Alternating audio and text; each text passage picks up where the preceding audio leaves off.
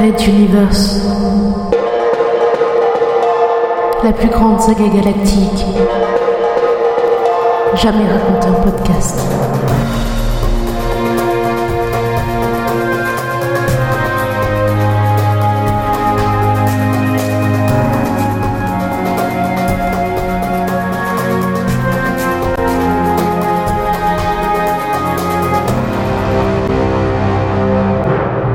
Quatrième chapitre. Faire la bile. Quinzième partie. La prise du transporteur numéro 2 par le sénéchal Petrovac et ses pirates touche à sa fin. Le baron Bazavec zit à terre, très gravement blessé, et le sénéchal est triomphant. Mais soudain, un nouvel arrivant apparaît dans la bataille, le colonel Jeff Hill.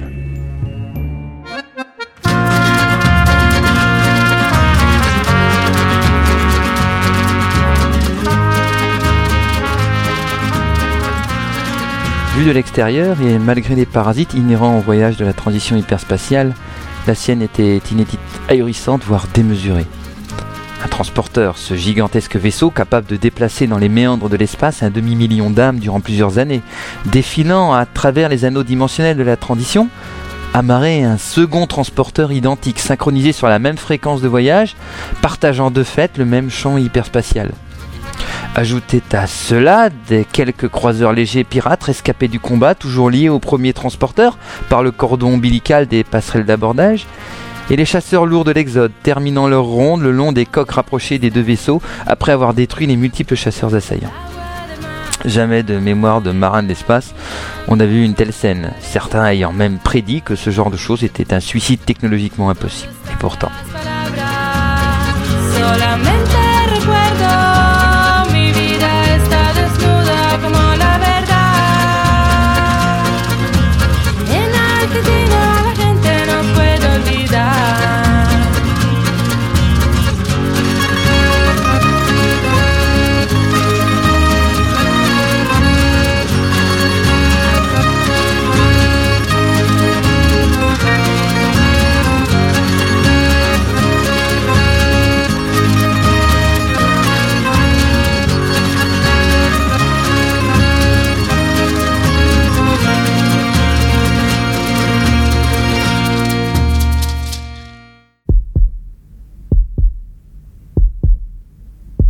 Hill se tenait aux côtés du baron Bazavech, lui tenant sa main glacée.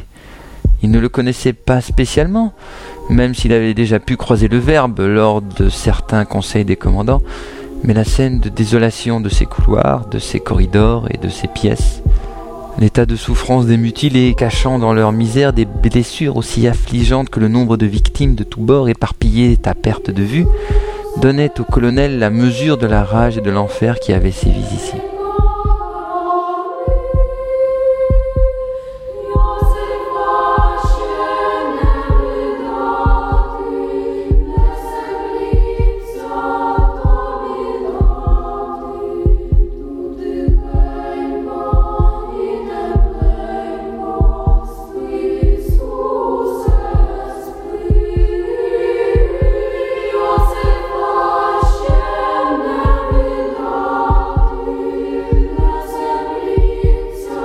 Noyant dans son sang, une partie de ses intestins flottant sur des gargouillis de chairs ouvertes.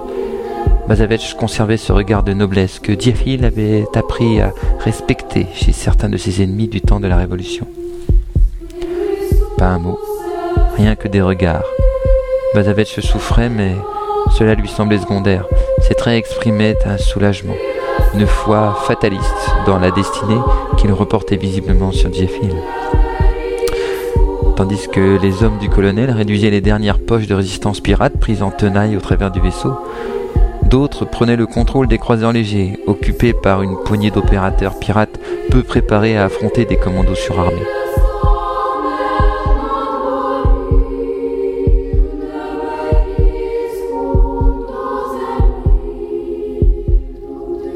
Le dernier regard du baron fut pour les exodés rescapés de la bataille, ces hommes et ces femmes hagards, effondrés par la violence et la haine du combat qu'ils venaient de livrer et qui, telle la marée refluant, ne laissaient derrière elle que rochers nus et sable humide.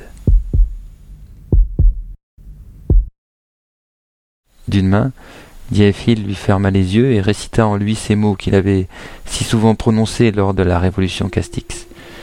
Une prière muette, destinée à ceux qu'il ne croyait pas mais qui pourtant les recevraient peut-être.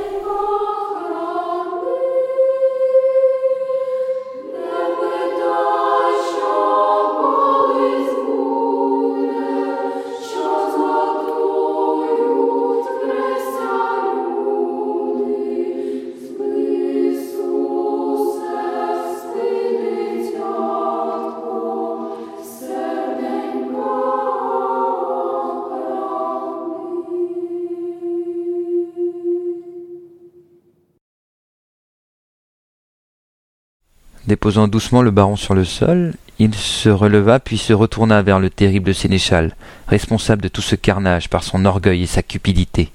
Celui-ci n'avait pas beaucoup bougé, tenant toujours sa hache et son couteau géant entre ses mains, le regard nerveux, en attitude de fauve, prêt à bondir sur les multiples dangers qui l'entouraient. À distance de sécurité, plusieurs rangées d'exodés le pointaient de leurs armes, le doigt sur les gâchettes de la rédemption. Aucune demande ne lui avait été faite, la situation semblant imposer d'elle-même ses exigences. Attendre sans bouger que Hill s'occupe de son cas. Ce qu'il fit. Le colonel s'arrêta à deux pas du géant, le regardant droit dans les yeux, la tête relevée.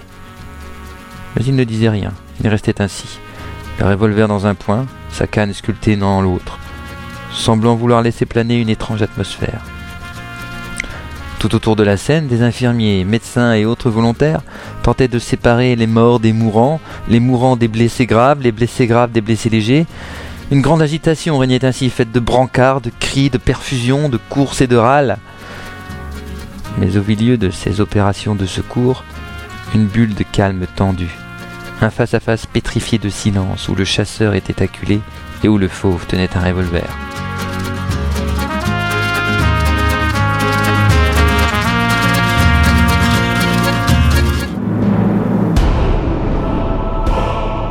Red Universe à suivre.